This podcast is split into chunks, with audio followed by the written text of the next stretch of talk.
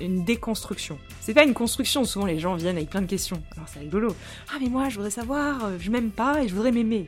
T'as une question, tu veux un truc à nouveau. Oui mais en fait, l'idée ici, c'est de te prendre conscience que tout ce que tu vas accumuler ou tout ce que tu veux, tu es en train de l'accueillir dans un espace qui, en fait, est erroné. Donc, même si tu arrives à avoir cet amour, même si tu arrives à avoir ça, ça te remplira jamais, ça te satisfera jamais. Parce qu'en fait, ce truc-là, tu vas l'accumuler dans un espace qui n'est pas toi. Donc, il va toujours y avoir un manque de quelque chose. Ici, l'idée, c'est de déconstruire. Donc, plutôt que de rajouter, de retirer. Donc, on, on est dans un, dans un schéma qui ne vise pas à proposer de nouvelles techniques, de nouveaux outils, des recettes miraculeuses ou je ne sais trop quoi. Non, non, ici c'est plutôt l'intention, on va déconstruire tout ça ensemble. On va déconstruire. Parce que le problème, c'est pas, c'est pas ce que, ce que vous faites dans votre vie. Le problème, c'est pas d'être incarné.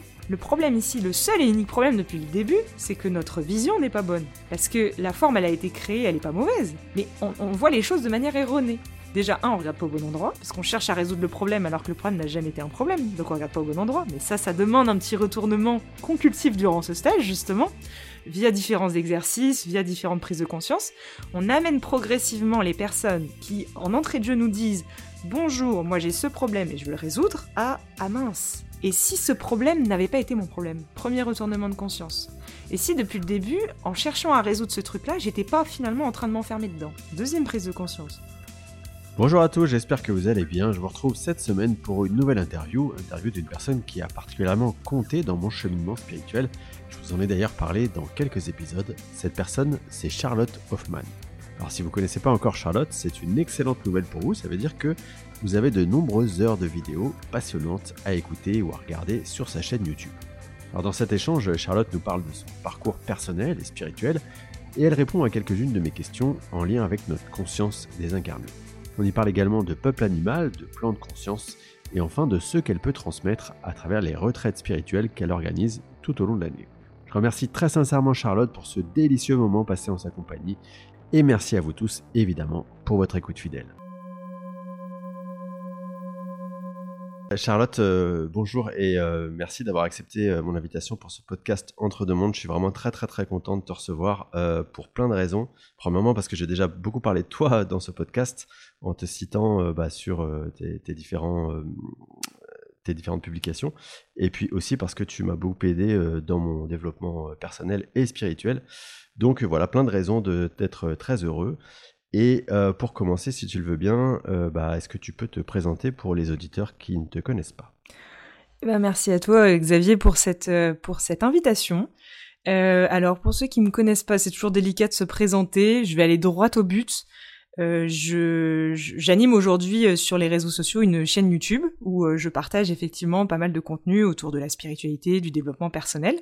C'est une de mes activités, voilà, que je fais avec grand cœur et je partage et j'adore. Et puis l'autre activité que je fais aussi, c'est que j'anime et j'organise des stages, des retraites et des formations autour de la conscience. Voilà, voilà ce que je fais de ma vie. Ok, c'est pas mal.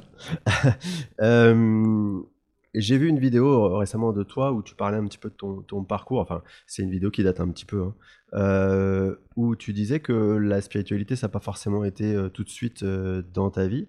Est-ce que tu peux nous, raconter un petit peu comment comment s'est fait ton chemin à toi? Alors oui, effectivement, je suis pas née dans une famille spirituelle avec un ancrage spirituel. Mais ce qui s'est produit, moi, ce qui m'a amené à la spiritualité, c'est la souffrance. Donc c'est vrai qu'il y a eu pas mal d'événements. Alors c'est pas le seul chemin, hein, heureusement d'ailleurs, mais euh, il y a eu pas mal d'événements dans ma vie, euh, des accidents, euh, de multiples rappels que je voulais pas forcément voir, des maladies aussi. Donc j'ai eu une maladie, ensuite j'ai eu un accident, et ensuite mon père est décédé. Et en fait, le, le, le troisième coup était fatal. Donc ça a été le décès de mon père. C'était en 2016. Et suite à ça, je, je, suis tombée dans ce que certains appelleraient un burn-out, impossibilité de continuer ma vie en fait. Et j'avais une vie très active à Lyon où je travaillais, où je faisais plein de choses et où j'étais toujours dans une vibe assez euh, entrepreneuriat social.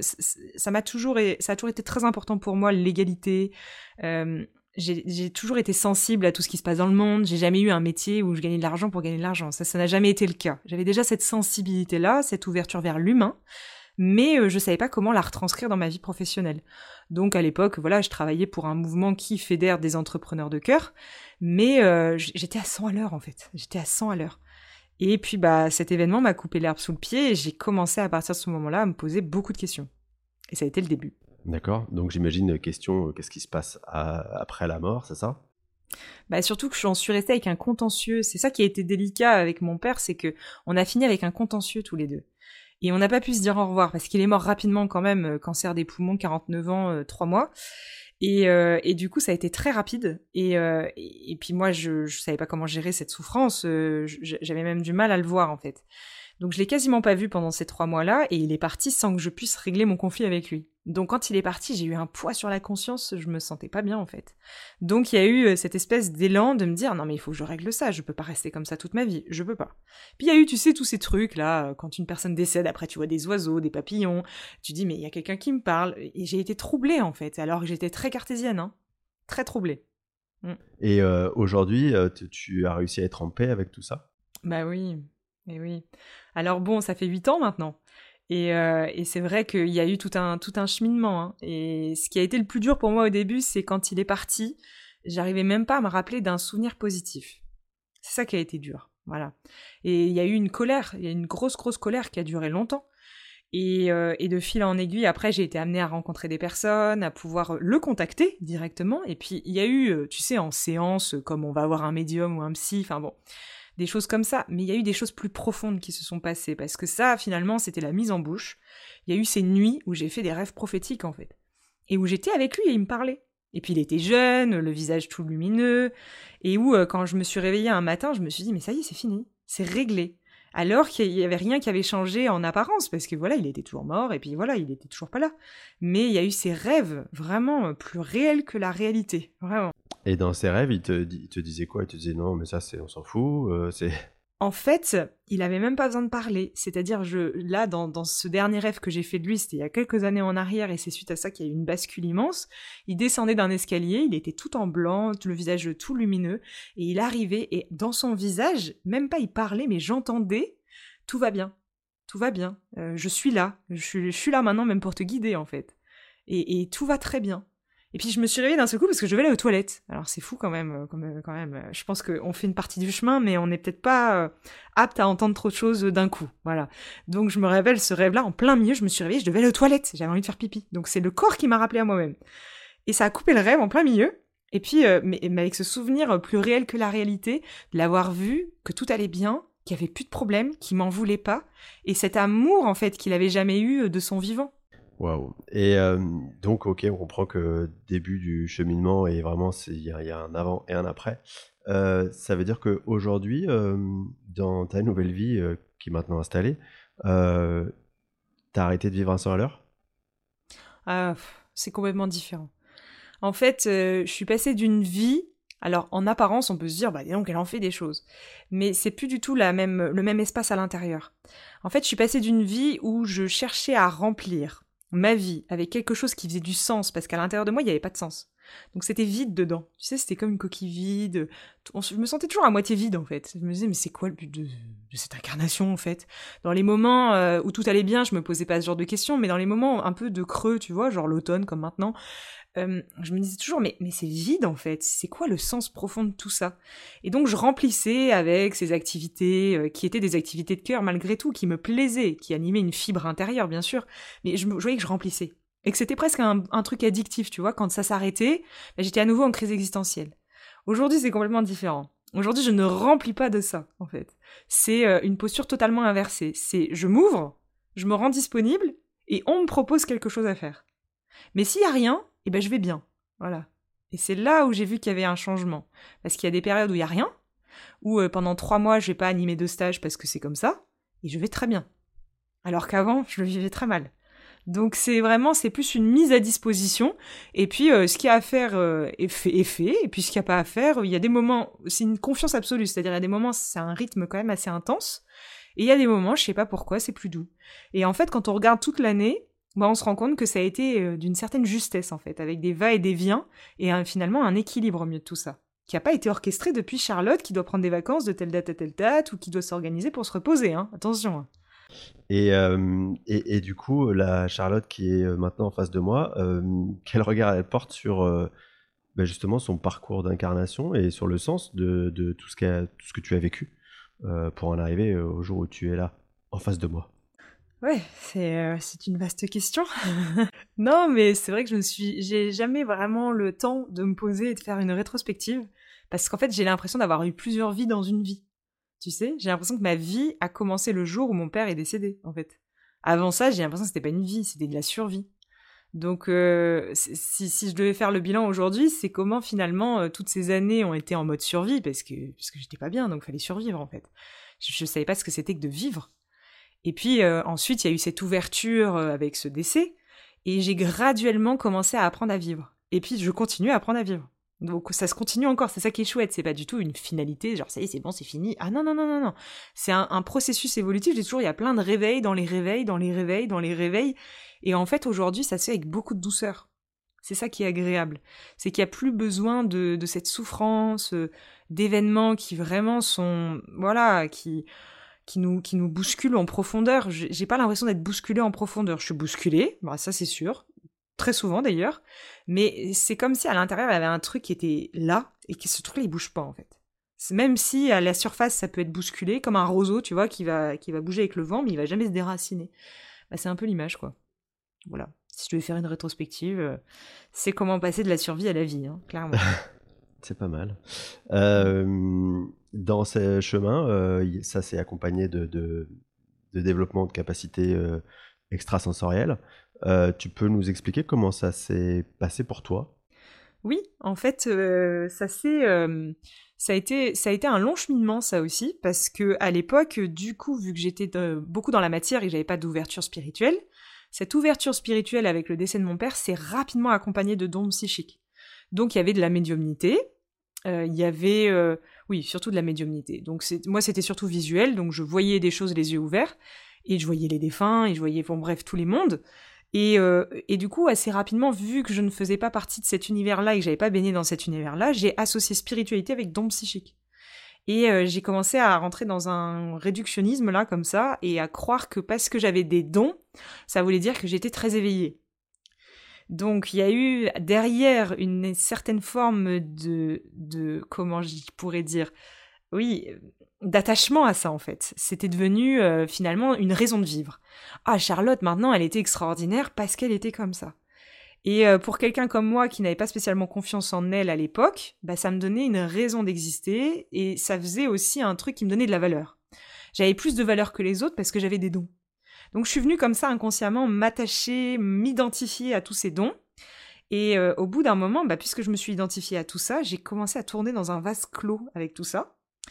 Et euh, ce qui a été essentiel, ça a été, euh, bah là, ça a été un gros réveil. Je suis passée par plusieurs étapes qui m'ont amené progressivement à prendre conscience que tous ces dons avaient été utiles, serviables, c'était ouvert parce qu'il y avait besoin que ça s'ouvre comme ça, mais qu'on pouvait peut-être aussi passer à autre chose. Et c'est vrai que ça s'est refermé. Ça s'est refermé pour venir s'exprimer autrement. Donc on est passé de Charlotte qui est extraordinaire parce qu'elle est spirituelle à une personne qui est redevenue ordinaire. Donc à la fois je suis passée de la survie à la vie, mais en parallèle de ça, quand j'ai commencé à aller dans la vie, j'ai commencé à m'identifier à cette spiritualité et euh, j'avais l'impression d'être extraordinaire. Et donc il y a eu en même temps un deuxième cheminement de passer de ce truc extraordinaire, je suis médium, je, peux lire dans tes annales akashiques, je peux savoir euh, ce qui s'est passé dans ta vie et ce qui va se passer dans ton futur. Je suis passée de ça à euh, bah, comment on peut redevenir ordinaire avec tout ça. Euh, et, finalement, ben, en laissant tout ça se refermer, c'est ouvert autre chose qui aujourd'hui est beaucoup plus actif. C'est une forme de euh, ce que je pourrais appeler de la claire connaissance. Donc en gros, c'est comme si euh, tu sais, tu as besoin d'avoir une information ou tu as besoin d'avoir certaines connaissances pour faire ce que tu as à faire. Et puis bah le matin, tu te réveilles et tu sais en fait. Mais tu sais pas comment, tu sais pas pourquoi, t'as pas lu un bouquin, tu, tu vois, t'as pas, pas fait une étude particulière. Voilà ça s'est transformé en ça. Et c'est vrai que, bon là, depuis quelques, quelques mois déjà, il y a des choses qui reviennent. Euh, moi, c'est surtout la nuit, en fait. Mais euh, il y a plus de, tu vois, il y a plus ce truc euh, extraordinaire qui est derrière. C'est tout à fait naturel. C'est redevenu quelque chose de naturel, d'ailleurs, dont je parle très peu, parce que pour moi, c'est pas le plus important dans l'une des vidéos qui m'a beaucoup marqué euh, sur, euh, dans tout ton contenu, il y a tout ce lien que tu peux avoir avec euh, les animaux et le peuple animal en général. Et d'ailleurs, bah, c'est une grande partie de ta vie, tu vas nous en parler. Mais moi, du coup, c'est quelque chose, c'est vraiment une question qui me fascine. L'incarnation animale de manière générale. Tu vois, avant, dans mon début d'éveil, j'étais vraiment dans l'idée de c'est quelque chose de graduel, c'est-à-dire on s'incarne d'abord dans les minéraux, les végétaux, les animaux, et puis le, Graal, c'est l'homme. et aujourd'hui, j'ai complètement évolué dans cette vision-là, et, et j'ai la sensation que bah, il y a beaucoup beaucoup de sagesse dans ces animaux et qu'on a beaucoup à apprendre d'eux de, sur plein d'aspects, l'amour inconditionnel, la connexion à, l'autre, à la nature, etc. Est-ce que tu peux nous parler de toi, comment tu ressens un petit peu euh, bah, ton, lien aux animaux? Hmm. bah, c'est un, lien profond parce que parce qu'en fait moi enfant j'avais pas d'amis mais j'avais des amis animaux déjà donc c'est vrai que c'est c'est aussi mon histoire euh, même même sans sans que j'étais ouverte à la spiritualité le point de départ c'était quand même les animaux donc euh, moi, mes week-ends, je les passais avec les chevaux. Je les passais pas avec des humains à faire des goûters ou des, je sais pas, trucs d'anniversaire de je sais pas quoi, tu vois. Ça n'existait pas. Le samedi soir, j'allais pas en boîte de nuit parce que le dimanche, j'allais en concours avec mes chevaux. Enfin, tu vois. Donc c'était pas du tout la même vie. Donc euh, les animaux ont toujours pris une place énorme dans ma vie, même avant tout ce réveil. Et en fait, euh, aujourd'hui, bon, j'ai quand même quatre chevaux, un chien, et bon, voilà, ça ne va ne faire que s'agrandir. Et du coup, j'ai passé beaucoup de temps avec ces animaux. Et le regard que j'ai aujourd'hui, je me suis posé beaucoup de questions parce que comme toi, je me disais, mais, mais pourtant ils sont moins évolués que nous parce que avant le règne, euh, enfin avant ce, avant les enfin juste après les animaux viennent les humains, donc c'est que les animaux sont peut-être pas si évolués que ça. Mais j'étais perturbée par ça parce que quand je voyais les leçons de vie qu'ils me transmettaient, je me disais mais ils sont nettement plus évolués que nous. Et puis en fait, aujourd'hui, ma vision s'est affinée, c'est-à-dire que je vois bien qu'un animal n'a pas la même conscience que nous. Alors n'importe quelle conscience peut s'incarner dans un animal, hein. c'est absolument pas des consciences qui soi-disant sont pas évoluées, il y a des consciences très évoluées qui peuvent venir dans des animaux. Hein. Donc euh, le truc linéaire, euh, comme tu dis, et graduel de dire euh, jusqu'aux humains et ça va graduellement, bah non, pas forcément. Il peut y avoir des consciences nettement plus évoluées qui font le choix de s'incarner dans certains, certains animaux pour nous transmettre des choses. Donc on peut pas tout comparer. Le problème avec le peuple animal, c'est qu'on peut pas tout saisir et tout comparer. Par contre, une chose est sûre, c'est que les animaux majoritairement sur Terre ont des consciences collectives, alors que nous, on a des consciences individualisées.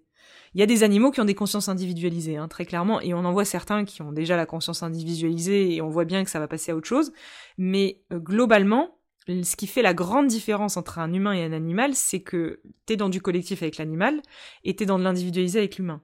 Et c'est pour ça que l'humain a autant de travers, parce qu'en s'individualisant comme il a fait, grâce en fait, ce qui lui a permis de s'individualiser, c'est sa personnalité.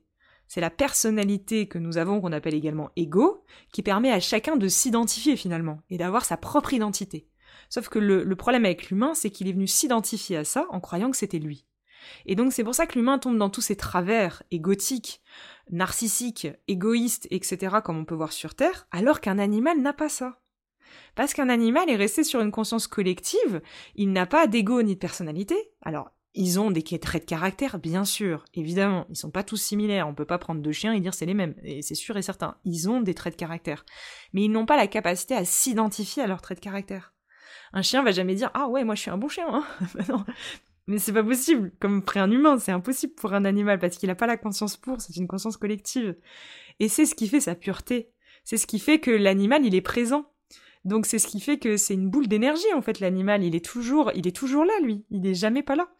Donc c'est pour ça que c'est d'excellents guides. Faut pas oublier que même s'ils sont entre guillemets inférieurs dans le niveau évolutif, bah, ils ont quand même une grande sagesse à nous transmettre parce qu'ils nous montrent, moi je pense que c'est vraiment ça aujourd'hui ma vision, ils nous montrent l'humain en devenir.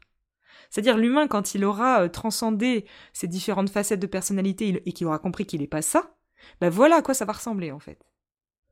Et c'est pas que de l'amour d'ailleurs, hein. c'est pas de l'amour humain euh, bête et non non c'est du vrai amour. Quand je vois mes chevaux qui se castagnent l'un sur l'autre parce qu'il y en a un qui a pas respecté sa place et qui a une hiérarchie dans le groupe et qu'il est pas à la bonne place, il se fait remettre en place et il y va, il y va franco mon cheval quand il remet son copain en place. Et au début avec mes yeux d'humain, du petit amour humain, je me dis mais dis donc il est méchant. Mais non il est pas méchant, c'est de l'amour ça en fait, il le protège. Il le protège parce que la hiérarchie dans le groupe, quand on a une conscience collective, bah chacun est à, sa juste place. Et s'il y en a un qui est pas à sa place, il est en danger. Donc le cheval protège. Et ça, c'est de l'amour. Et, euh, justement, le, cheval, euh, qu'est-ce qu'il capte de, de, de ce que tu es, de ce que tu ressens? Comment ça fonctionne? Bah en fait, le cheval, il a un champ aurique, c'est-à-dire en fait, il a euh, une, immense vibration autour de lui. Je crois que c'est plus de 20 mètres autour de lui.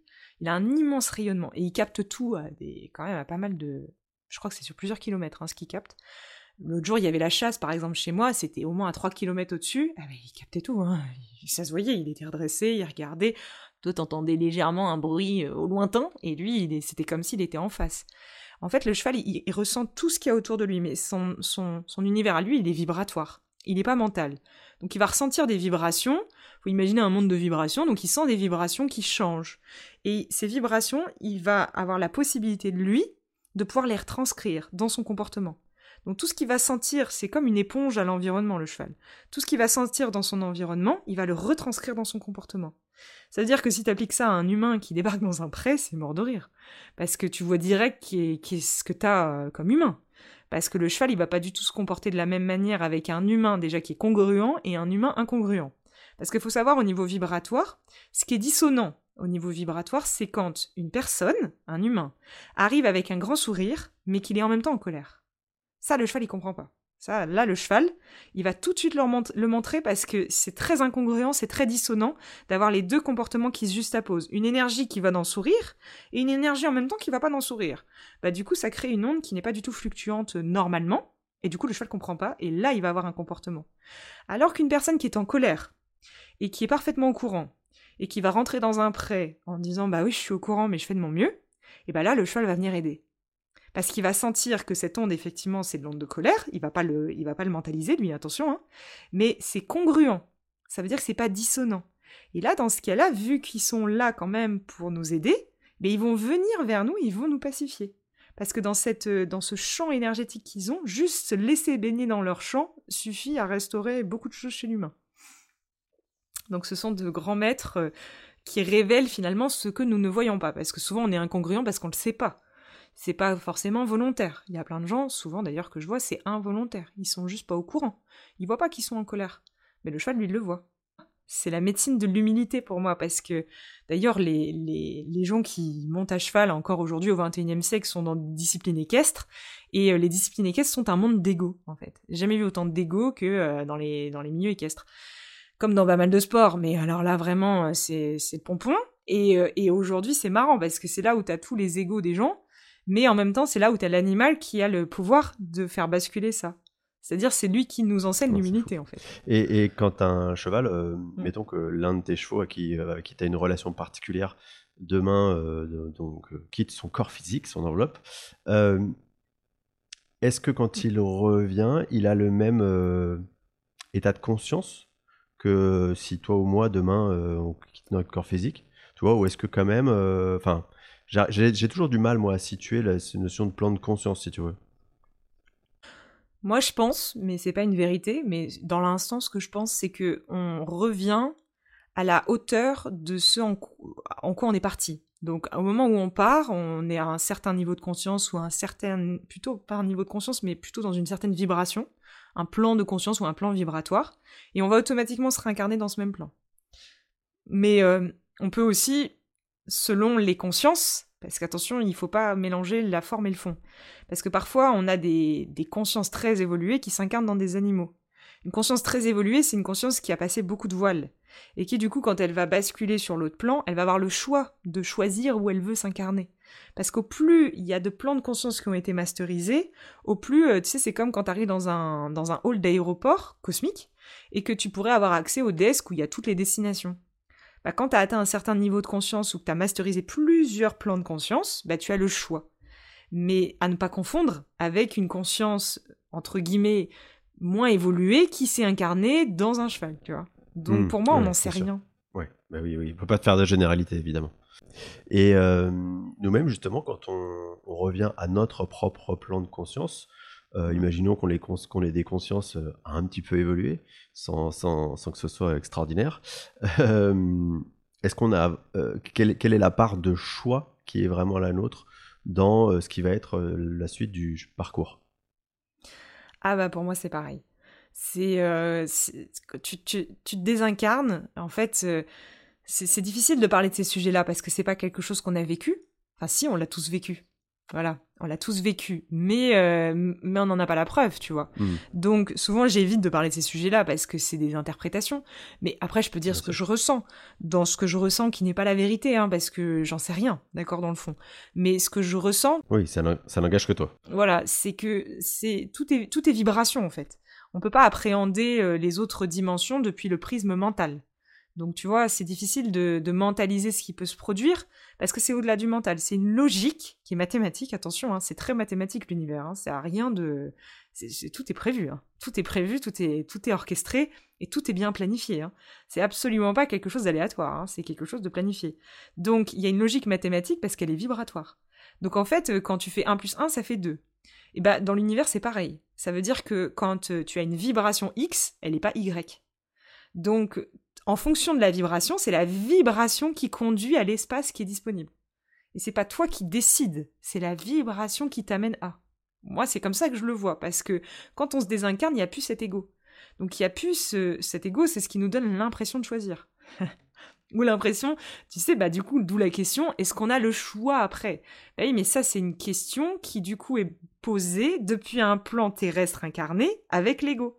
Sauf que cet ego-là, faut imaginer qu'il est plus là. Donc, ça veut dire qu'il n'y a plus ça. Bah alors, du coup, la logique, c'est laquelle? Bah, elle est énergétique. Tu vois, c'est... Du coup, c'est bizarre, ces questions. Du coup, les, les réponses sont bizarres parce qu'elles sont... C'est difficile à appréhender. Pour, pour moi, c'est vraiment difficile pour avoir visité quand même. J'ai eu la chance de vivre des expériences où j'ai visité des plans de conscience où il y avait plus cette dimension-là d'ego. Bah, c'est très bizarre.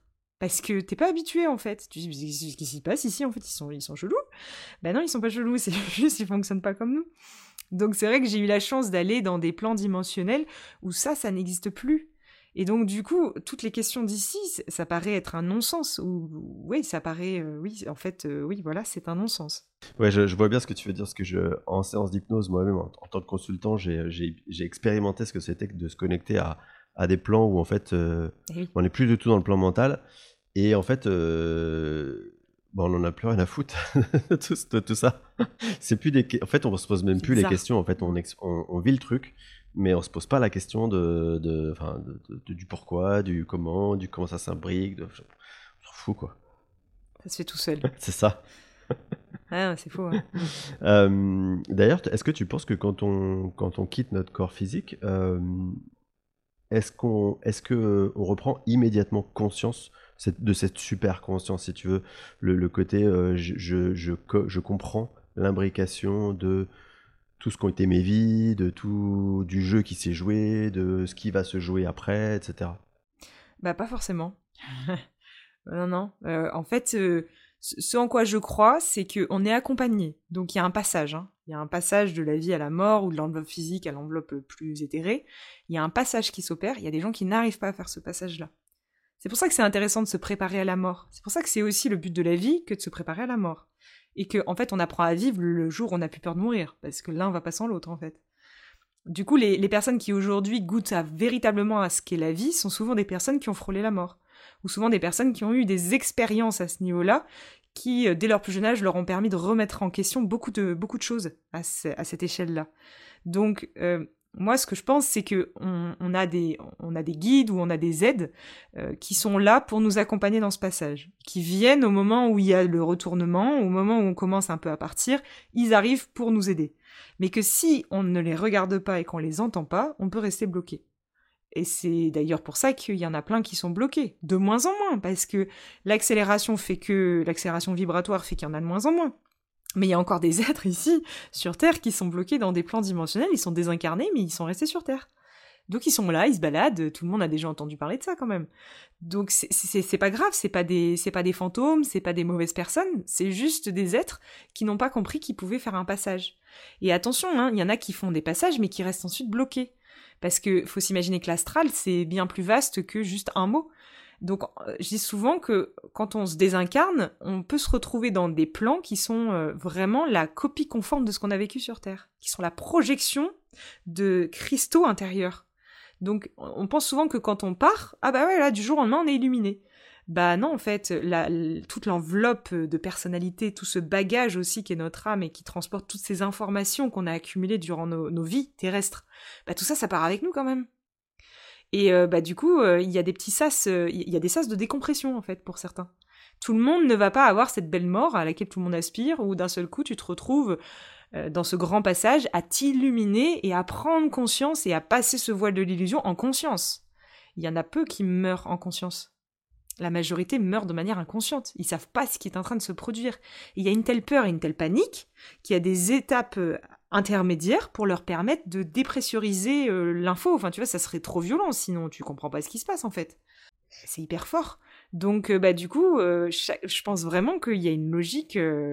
Oui, en tout cas, moi personnellement, j'ai fait le choix de me préparer à ça, hein, parce que j'ai pas du tout envie de finir dans un entremonde dans l'astral, là, bloqué dans des projections où où je suis en train de manger euh, du chocolat parce que j'ai aimé le chocolat sur Terre euh, toute ma vie, hein, tu vois. Et où j'ai toutes mes peurs qui sont là parce que j'ai pas su les gérer quand j'étais euh, de mon vivant. Et ouais. Et, tu vois, ça, ça, me, ça, me, fait penser au fait que bah, aujourd'hui, on vit à une époque où il y a une surabondance de spiritualité dans tous les sens. pour autant, c'est presque tellement abondant que c'est presque stressant, quoi. De, toi, de, de se dire, je, où est-ce que je vais, comment j'accueille tout ça et comment je m'en fais euh, une réalité, quoi. Ah ben oui, non mais complètement. Mais d'ailleurs, enfin, moi je me suis beaucoup posé toutes ces questions-là au début, et puis ensuite, ce qui s'est produit, et c'est ce que j'essaye de transmettre aujourd'hui, j'essaye de dire aux personnes, en fait, les réponses à tout ça, elles se ressentent déjà. C'est difficile de savoir. Par contre, ressentir quelque chose, ressentir que je suis en paix avec ça, ressentir que je suis confiant, que j'ai la foi, bah, c'est ça qu'on souhaite. Parce que au final, savoir exactement ce qui va se produire, bon bah oui, c'est gentil. Mais regarde, si demain on sait que en 2030 il y a un réchauffement climatique qui va se produire et qu'il va y avoir un iceberg qui va fondre, qu'est-ce que ça va changer à notre vie là dans l'instant? Ça va juste nous faire peur. Bah moi je suis partie du même principe avec toutes ces questions là. Si je le sais, bah, je vais ensuite me projeter, m'imaginer des choses, et puis en fait finalement ça va pas résoudre mon problème. Donc j'ai plutôt opté pour une autre solution. Moi. Je me suis dit bon puisque je ne sais pas, et puisque j'aimerais bien savoir quand même, mais que j'en sais rien, bah, je fais le choix ici et maintenant de me remettre dans le présent. Qu'est-ce qui se passe là maintenant? Je cultive la présence, là tout de suite maintenant. Je laisse cette présence me passer à travers. Et ce que j'ai découvert, c'est que lorsque cette présence, cette énergie universelle commençait un petit peu à un peu plus s'imprégner à l'intérieur de moi, il y avait ces, ces, qualités de présence qui se développaient, que sont la confiance, la foi, l'amour, la compassion, l'abondance, ça va avec, la joie, le jeu, et quand je suis dans toutes ces qualités-là, c'est comme si demain je pourrais mourir et c'est ok. Tu sais, c'est comme euh, le bouquin, euh, je, suis en train de relire les lettres du Christ, où il écrit, euh, bah, au moment où je savais que j'allais me faire crucifier, parce qu'il le savait. Donc, je savais que j'allais me faire crucifier. Et bien, j'ai pris un temps pour vraiment me reconnecter à cette présence, parce que je savais au plus profond de mon cœur que si j'étais connecté à ça, je pouvais tout vivre. Bah, moi, ça me fait le même effet aujourd'hui. Par contre, quand je me déconnecte de ça, bah, à nouveau, c'est la panique, hein. Donc j'ai plutôt opté pour l'inverse, tu vois. Mais j'ai vraiment opté pour cette démarche-là, plutôt qu'une démarche analytique et mentale de chercher à savoir, parce qu'évidemment j'aimerais savoir comme tout le monde. Mais ce que je ressens, c'est que on peut le sentir sans forcément savoir exactement. Et ce qui compte, c'est d'être en paix.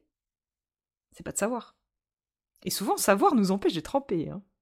Ouais, moi, moi je me dis que je suis plutôt, tu vois, je suis plutôt content de venir à, à une époque, enfin de venir, d'être incarné à une époque où, euh, où, il y a tous ces changements, cette évolution de conscience, tous ces enjeux-là. Je me dis, euh, avec euh, un peu de recul, c'est chouette à vivre. Ça. Oui, mais oui, mais c'est, mais, extraordinaire comme période.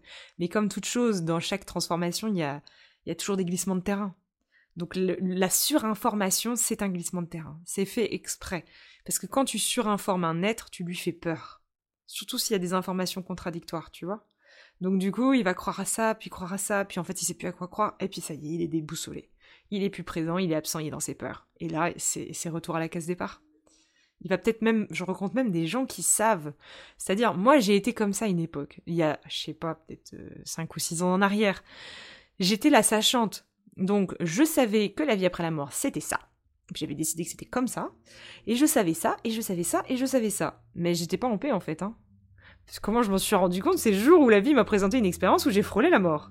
Et là, j'ai eu la plus grande peur de ma vie. Et j'étais la première couillonne à dire Ouais, moi j'ai pas peur de la mort, vous inquiétez pas, les gars. Bah, à force de le répéter, on m'a dit bah, C'est bien gentil, toi, t'as pas peur, t'es sûr? Bah, tiens, regarde.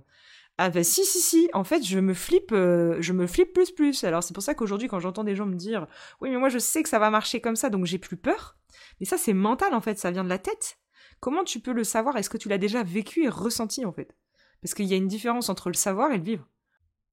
Je suis plutôt de l'école de l'expérience aujourd'hui.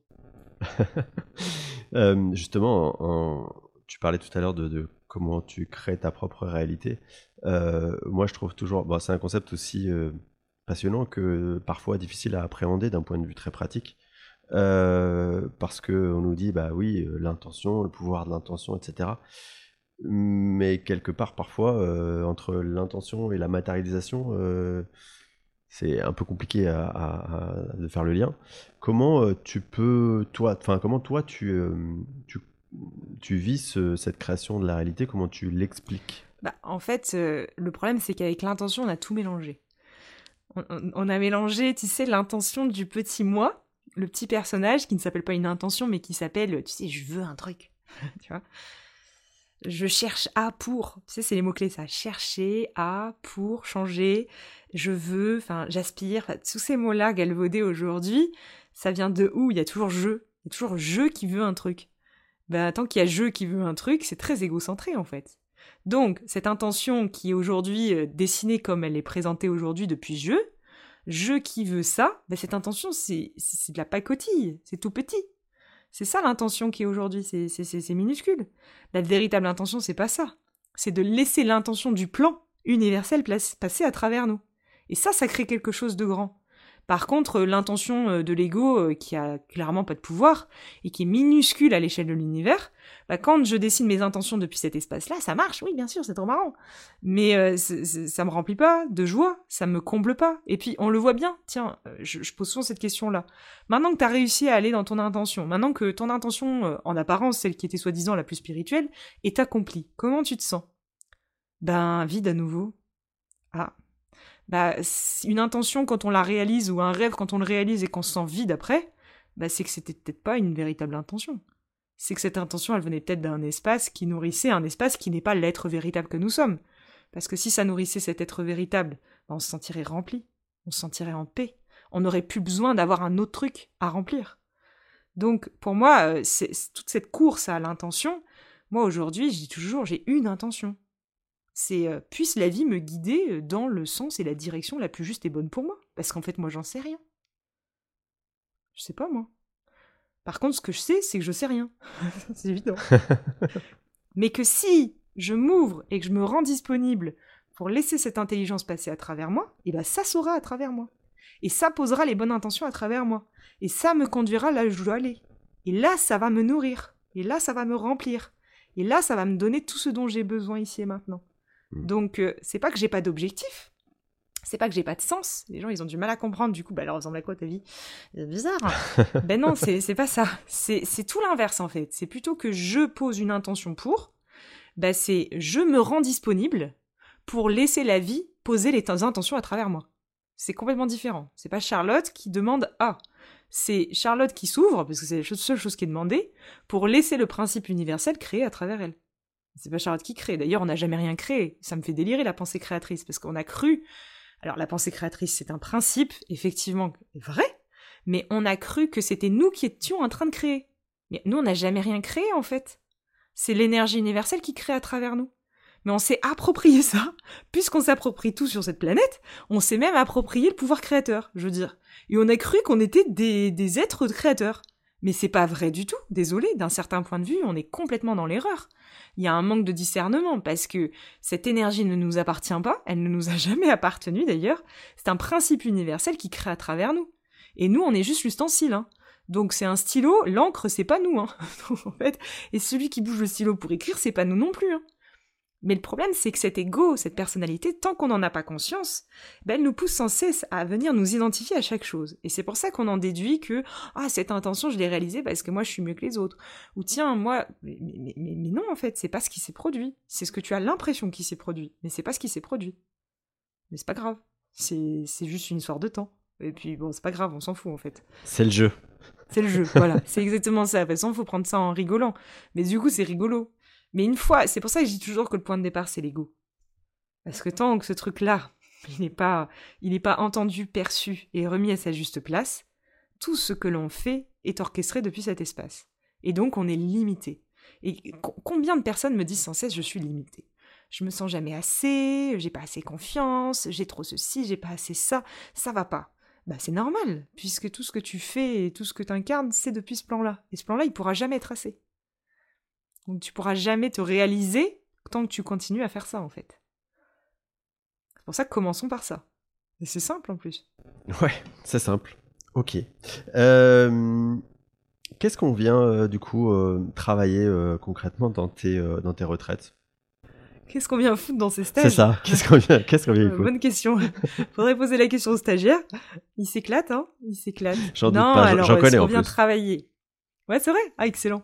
Euh, ce qu'on vient de travailler, bah alors on travaille pas vraiment, parce que j'aime pas trop la notion de travailler, parce qu'on a l'impression qu'on va se faire du mal, tu sais. non, non, on, on se, on, on se fait pas travailler nous. Par contre, ce qu'on fait, euh, ce qu'on fait, oui, euh, c'est, c'est un- une déconstruction. Voilà. C'est pas une construction. Souvent, les gens viennent avec plein de questions. Alors, c'est rigolo. Ah, mais moi, je voudrais savoir, euh, je m'aime pas et je voudrais m'aimer. Donc, t'as une question, tu veux un truc à nouveau. Oui, mais en fait, l'idée ici, c'est de te prendre conscience que tout ce que tu vas accumuler ou tout ce que tu veux, t'es en train de l'accueillir dans un espace qui, en fait, est erroné. Donc, même si t'arrives à avoir cet amour, même si t'arrives à avoir ça, ça te remplira jamais. Ça te satisfera jamais. Parce qu'en fait, ce truc-là, tu vas l'accumuler dans un espace qui n'est pas toi.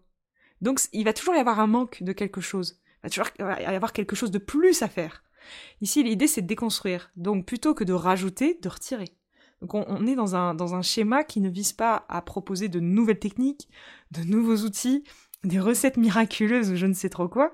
Non, non. Ici, c'est plutôt l'intention, on va déconstruire tout ça ensemble. On va déconstruire. Parce que le problème, c'est pas, c'est pas ce que, ce que vous faites dans votre vie. Le problème, c'est pas d'être incarné. Le problème ici, le seul et unique problème depuis le début, c'est que notre vision n'est pas bonne. Parce que la forme, elle a été créée, elle est pas mauvaise. Mais on, on voit les choses de manière erronée. Déjà, un, on regarde pas au bon endroit, parce qu'on cherche à résoudre le problème alors que le problème n'a jamais été un problème, donc on regarde pas au bon endroit. Mais ça, ça demande un petit retournement compulsif durant ce stage, justement, via différents exercices, via différentes prises de conscience. On amène progressivement les personnes qui, en entrée de jeu, nous disent Bonjour, moi j'ai ce problème et je veux le résoudre, à Ah mince. Et si ce problème n'avait pas été mon problème? Premier retournement de conscience. Et si depuis le début, en cherchant à résoudre ce truc-là, j'étais pas finalement en train de m'enfermer dedans? Deuxième prise de conscience. Et bien maintenant que je réalise que mon problème n'est plus un problème, ça, ça demande du temps ça, hein, chez certains. Maintenant que je réalise que mon problème n'a jamais été un problème, voire même que j'ai créé ça, bah oui, parce que là ça c'est toi qui l'as créé effectivement. Parce que ça c'est pas le principe universel, ça c'est toi, c'est ton ego, hein, voilà. Donc c'est toi tout seul, d'accord? Et ça, ça prend un peu de temps aussi, parce que c'est difficile d'imaginer ça sur certaines de nos problématiques intérieures. Certaines, tu dis oui, ça passe. Euh, D'autres, tu dis non, je suis désolé, là il y a eu une tierce personne qui m'a fait du mal. Donc c'est pas moi qui ai créé ça quand même. Donc il y a tout un cheminement de conscience où on va commencer à prendre de la hauteur, à retourner la vision, et le but du jeu, c'est qu'à la fin d'un stage, on se rende compte que si on veut résoudre un truc, bah, la première chose à se rendre compte, bah, c'est que c'est nous le problème et donc c'est nous la solution. Et que depuis le début, on a cherché à résoudre quelque chose à l'extérieur, alors que le problème était toujours à l'intérieur. Mais qu'on ne sait pas comment il s'est créé. Donc on vient désegmenter tout ce, ce phénomène de création du problème. Comment ça s'est créé? Depuis quel espace? Comment en sommes-nous arrivés là? Comment un être né sur une planète qui était un enfant, un nourrisson, un enfant en bas âge qui n'avait pas de problème, comment cet être-là a pu devenir ça? Qu'est-ce qui s'est produit au milieu de tout ça là? Ben, Il s'est produit pas mal de choses.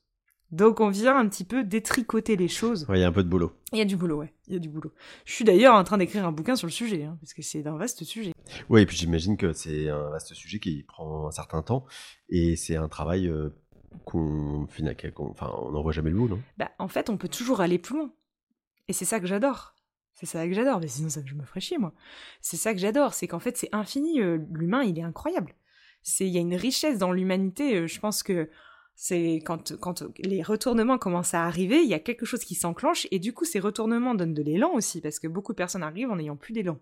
Fatigué, pas d'élan, démoralisé, déprimé, pas de sens, tu vois. Ce truc, il est quand même commun chez beaucoup de personnes, surtout quand on commence un peu à s'ouvrir à la spiritualité et qu'on voit qu'on vit sur une planète de fous, avec que des problèmes quand même assez euh, violents, quoi, tu vois. C'est quand même pas une planète tranquille.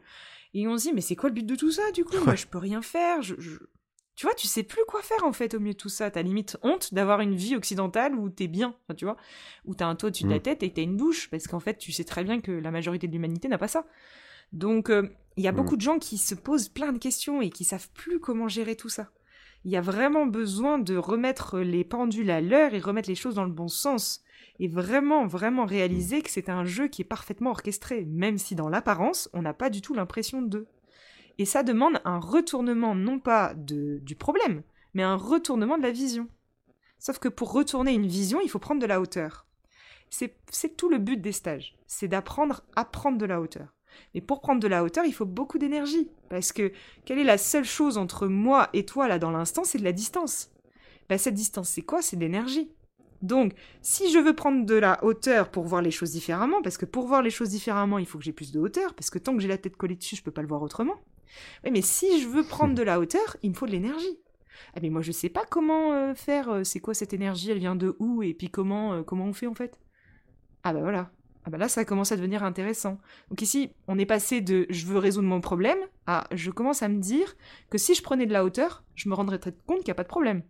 Que le problème n'est pas tel que je l'avais imaginé ou tel que je l'avais interprété à travers mes prismes hmm. gothiques. Eh bien, ouais, comme on disait, il y, y, a un petit peu de boulot. C'est amusant. Euh, Charlotte, je vais te remercier pour euh, ton temps. Et puis, euh, avant de nous quitter, j'aimerais te poser deux questions que je pose quasi systématiquement aux invités que j'ai dans ce podcast. La première, quel est dans ton parcours, est-ce qu'il y a eu des ouvrages ou des, ou des personnes particulières qui ont eu un impact pour te faire passer d'un point A à un point B? Ah oui, oui, oui, il y a eu des rencontres euh, décisives et il y a eu euh, des bouquins décisifs aussi. Bon, déjà, il y a eu le pouvoir du moment présent, écartelé très clairement euh, un moment décisif. Il y a eu aussi la prophétie des Andes de James Redfield, très clairement un moment décisif. Il y a eu Au-delà d'un courant miracle de Sylvain Duboulet, très clairement décisif. Et ces trois livres qui sont venus tout seuls. Hein. J'ai pas, on m'a pas dit il faut que tu les achètes. Je suis tombée dessus, voilà. Donc euh, à des moments précis. Donc c'est pas tant le livre, c'est la synchronicité qu'il y avait autour du livre, qui ont été, notamment pour le dernier euh, de Sylvain Duboulet, j'ai lu le bouquin la nuit de son décès, sans savoir qu'il était en train de mourir. Voilà, donc euh, il y a eu des choses comme ça où où derrière je le connaissais pas Sylvain Duboulet hein, et j'ai passé euh, le lendemain matin quand je me suis réveillée et que j'ai appris qu'il était décédé et qu'en fait je faisais une insomnie, j'ai pris la pile de livres et j'ai pointé le doigt dessus et j'ai lu tout le bouquin toute la nuit en voyant des choses bizarres en même temps et en sentant des choses étranges. Quand j'ai vu qu'il était mort le lendemain matin, il y a eu un, frisson euh, intégral dans le corps et j'ai passé environ 72 heures à pleurer. Mais pas de tristesse, hein, pleurer. C'était très étrange. Donc il y a eu des, choses comme ça. Et euh, il y a eu des rencontres aussi, euh, oui, bah, notamment la rencontre avec Ama, qui a été la première rencontre euh, décisive. Et puis il y a eu la rencontre avec mon conjoint quand même, qui a été extrêmement décisive. Et puis j'ai rencontré aussi des plantes, j'ai rencontré aussi des, voilà des, des gens qui n'ont pas de nom aussi, mais qui ont été décisifs, très clairement. Il y a eu, en fait, tout a été fait de rencontres. Moi, j'ai appris par l'expérience. Donc, euh, il y en a des milliards des rencontres. Vraiment, il y en a beaucoup, beaucoup, beaucoup. Tout ce qu'on a programmé, tout ce que l'univers a programmé. Et, euh, et c'est, comme tu le disais, c'est mathématique. C'est, bien fait. Oui. la, la, dernière question que je souhaiterais te poser, c'est euh, pour les personnes qui s'éveillent tout juste, qui viennent de, de comme peut-être comme toi, comme moi, d'avoir ce, ce, type de choc et qui s'ouvrent à ce monde-là, euh, quel pourrait être euh, le conseil que tu leur adresserais? Ah bah c'est vraiment... Euh, en fait, c'est d'y aller tranquillement. Il n'y a, pas de course, quoi. C'est d'y aller tranquillement. Après, quand on, quand on s'ouvre, il y a plusieurs étapes qui ont besoin d'être vécues. Et l'étape du remplissage, de la quête, c'est une étape parmi tant d'autres, faut pas faut pas la nier. Elle a besoin d'être vécue parce qu'on a besoin d'expérimenter et de sentir mais peut-être d'y aller avec plus de tranquillité. Il n'y a pas besoin de remettre toute sa vie en question parce qu'on s'ouvre à la spiritualité. Et ça, c'est important. On peut cheminer dans sa vie actuelle tout en s'ouvrant progressivement à une dimension intérieure et spirituelle, sans forcément envoyer bouler toute sa vie en fait. C'est important, parce qu'il y en a beaucoup qui font l'amalgame. Et ouais, et je pense qu'on va terminer sur ces mots parce que ça me parle pas mal. Donc, euh, à nouveau, je vais te remercier, euh, Charlotte, euh, pour ton temps, ta présence et puis tout ce que tu fais par ailleurs sur les réseaux et puis pour les retraites que tu proposes aux personnes dont on a parlé. Et, je vous remercie aussi à tous, chers auditeurs, pour votre fidélité et vos encouragements à continuer ce podcast. Merci Xavier.